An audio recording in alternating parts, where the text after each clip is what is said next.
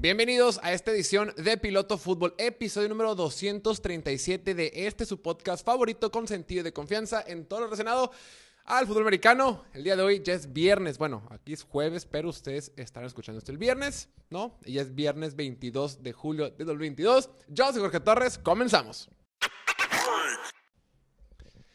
Bueno, hoy que ya es viernes, bueno, al menos ustedes estarán escuchando esto en viernes. Yo estamos grabando hoy en jueves por la noche, pues ¿por qué no? Se puede grabar cuando sea, ¿no? Esta es la, la ventaja y la magia de la edición, de los podcasts, del mundo digital en el que vivimos. Y en realidad no íbamos a sacar podcast para este viernes porque hemos estado sacando podcast toda la semana. Si han tenido chance de revisarlo, los invitamos. Tuvimos eh, un montón de invitados. Andrés Ornelas para hablar de San Francisco. Hablamos con Mau Gutiérrez de los 49, del, de, de Tennessee. Hablamos también la semana pasada con Luis Hernández de Arizona, con Sofía Ramírez de Denver. La verdad es que es gente que sí, de verdad, el equipo, algunos que lo cubren de forma profesional y lo hacen muy bien en español. Creo que son voces en español que de veras vale la pena conocer, seguir en redes sociales y, y indagar, un poquito más al respecto porque lo hacen, lo hacen bastante bien. El día de hoy quería tocar la noticia que mm, agitó el mundo de la NFL. Hoy quería hacer una edición breve con las opiniones muy generales o las reacciones que tuvo el intercambio, este, bueno, el intercambio, la extensión de contrato de Kyler Murray. Obviamente me refiero, me refiero a eso. Fue sorpresivo. Justo estábamos aquí en el estudio, estábamos grabando el contenido, escribiendo columnas y demás, haciendo algunas cosas y de repente pues siempre tenemos la televisión prendida, viendo noticias y demás. Y de repente hay un mensaje de, un, alguien aquí del equipo, dice, oye, ¿ya viste lo que pasó? Parece que le van a parar a, a Kyler Murray. De repente prendemos la televisión y ya estaba Adam Schefter reportando el monto que le pagaron a Kyler Murray. Ya hicimos un video, en, está Instagram y en TikTok, donde hablamos acerca de Kyler Murray. Ya está disponible para que lo, para que lo revisen. Y, y es en general, la, en general el panorama con el que vemos, ¿no? Y ok, hablando a profundidad, este podcast va a ser exclusivamente de Kyler Murray. Si quieres hablar de otra cosa, chance este en este episodio, pero si quieres quedarte que cotorrear, de eso se va a tratar el día de hoy. ¿Cuál es la reacción? La primera reacción cuando empiezo, cuando salió la noticia, lo primero que pensé cuando le pagaron a Murray es decir, qué bueno, por fin. Más allá del drama, más del suspenso que hubo en, el off-season de que si iba a jugar o no, era indispensable para esta organización, para este equipo de Arizona, ya tener contento a su quarterback. Podrás decir que Kyler Murray es una diva, que es un berrinchudo, que es, una, es lo que tú quieras. Está bien, son estrellas de la NFL. Lo comentaba con Luis Hernández, quien cura a los Cardenales en español.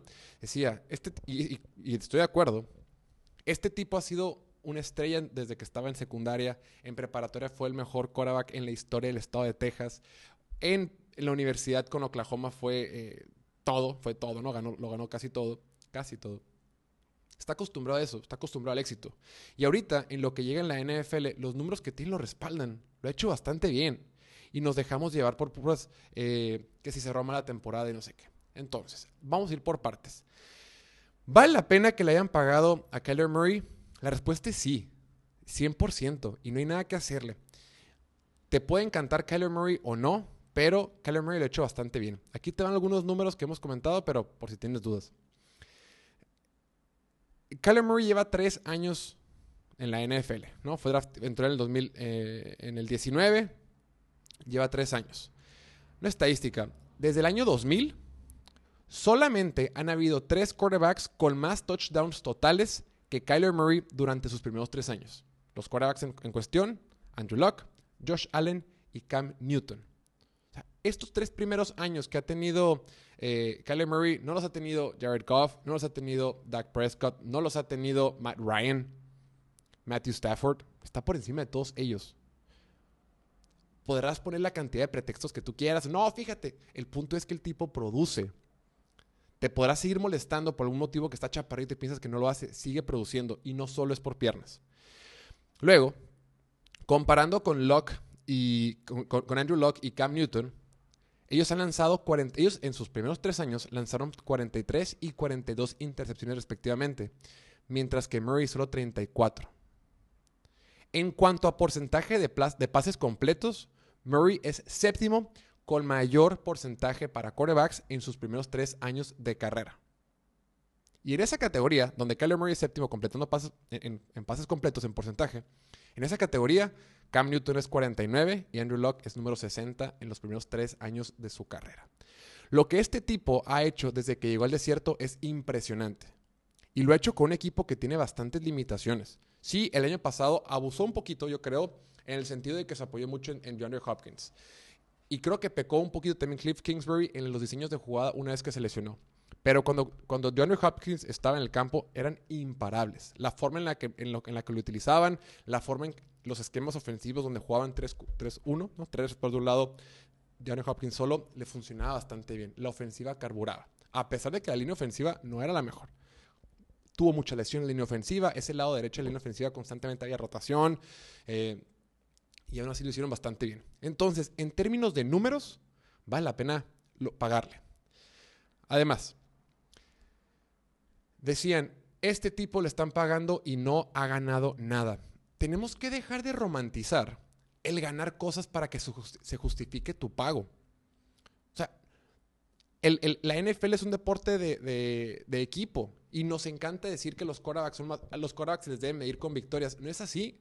Si es un factor importante y si quieres en un desempate entre dos quarterbacks, quieres utilizar eso, se vale. Pero utilizarlo como argumento principal es una tarugada. Perdón. ¿Cuántos quarterbacks de medio pelo han llegado al Super Bowl y han ganado Super Bowls? Eso no los hace mejores que todos los que no han ganado un Super Bowl. Ganar un Super Bowl es tan complicado. Ganar en playoffs es tan complicado. Depende de un montón de factores, temas arbitrales, de coaches, de jugadas, de jugadores, de errores, de castigos. Es muy circunstancial. Y querer determinar que si un jugador es bueno o no, por solo por, únicamente por cómo le va en playoffs, pues entonces nomás le puedes pagar a Tom Brady. Entonces nada más paguémosle a Tom Brady, a Patrick Mahomes y Matthew Stafford, porque los demás son unos perdedores. No, ¿cómo le vas a pagar a Aaron Rodgers 50 millones de dólares si nunca, si siempre pierden playoffs? Güey, porque es el mejor talento que ha habido en la NFL en la historia. Por eso le pagas. Y porque tiene 38 mil años y sigue siendo una superestrella. Dejemos de romantizar el solo al que gane se le puede pagar. Es una tarugada. Pues entonces paguémosle todo a Jimmy Garoppolo.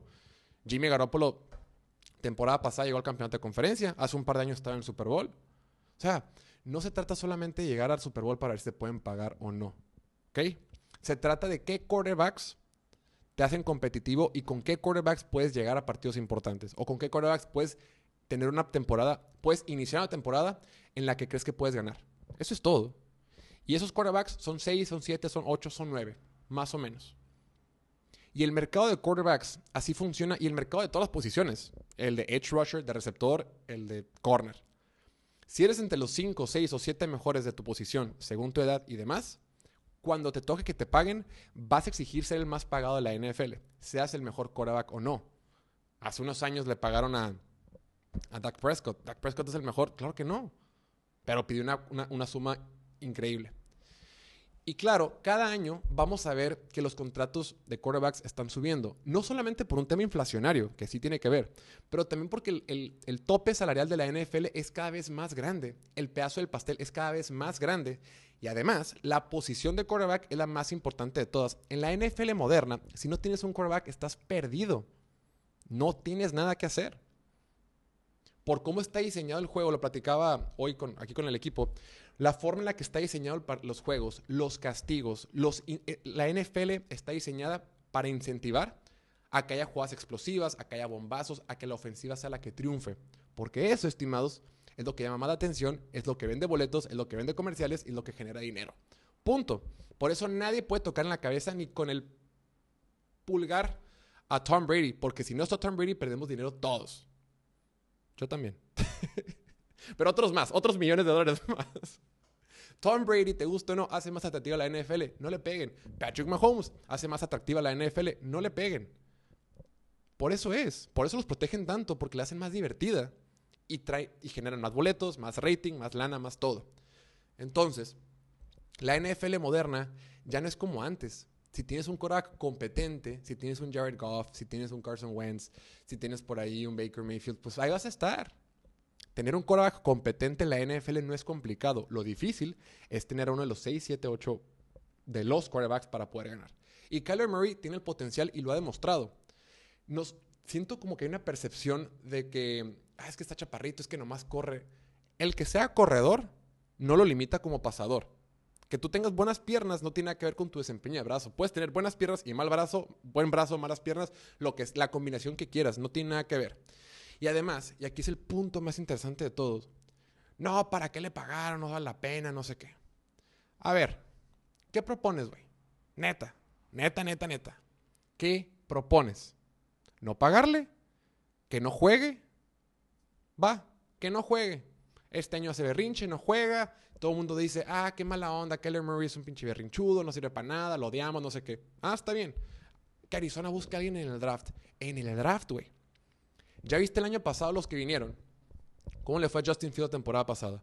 Ah, es que no tenía buena línea ofensiva. ¿Y qué crees que Arizona tiene ahorita, güey? ¿Cómo le fue a Zach la temporada pasada? ¿Cómo le fue a Trevor Lawrence la temporada pasada? Trey Lance apenas sí jugó. Mac Jones batalló bastante al final. Y eso que tenía una super línea ofensiva y estaba con Bill Belichick y Josh McDaniels y todo eso.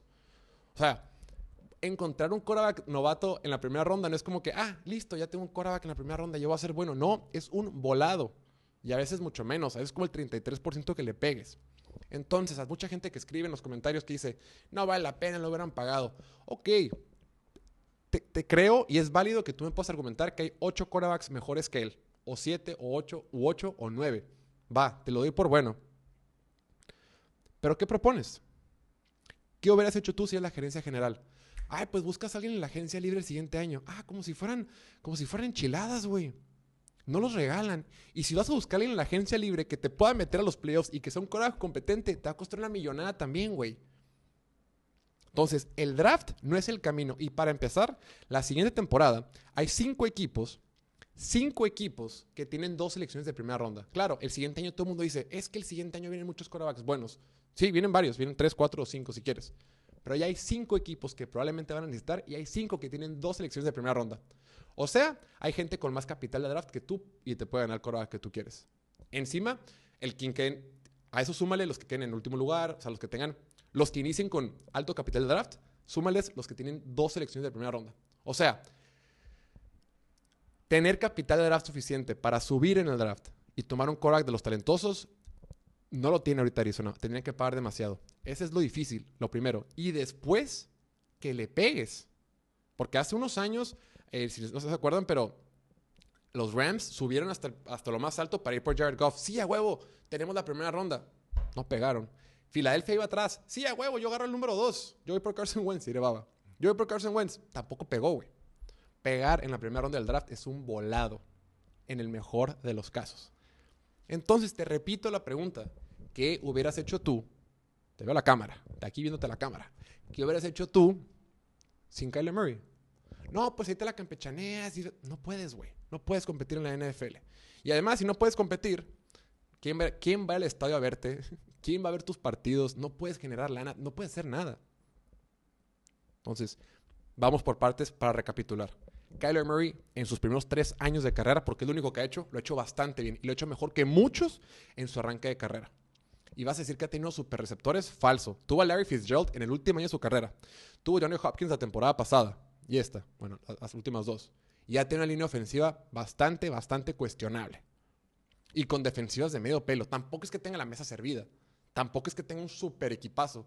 Y tampoco es que tenga el mejor, mejor head coach de toda la historia. Cliff Kingsbury es muy creativo, es un buen diseñador de jugadas y demás, pero tampoco es que sea, ¿no?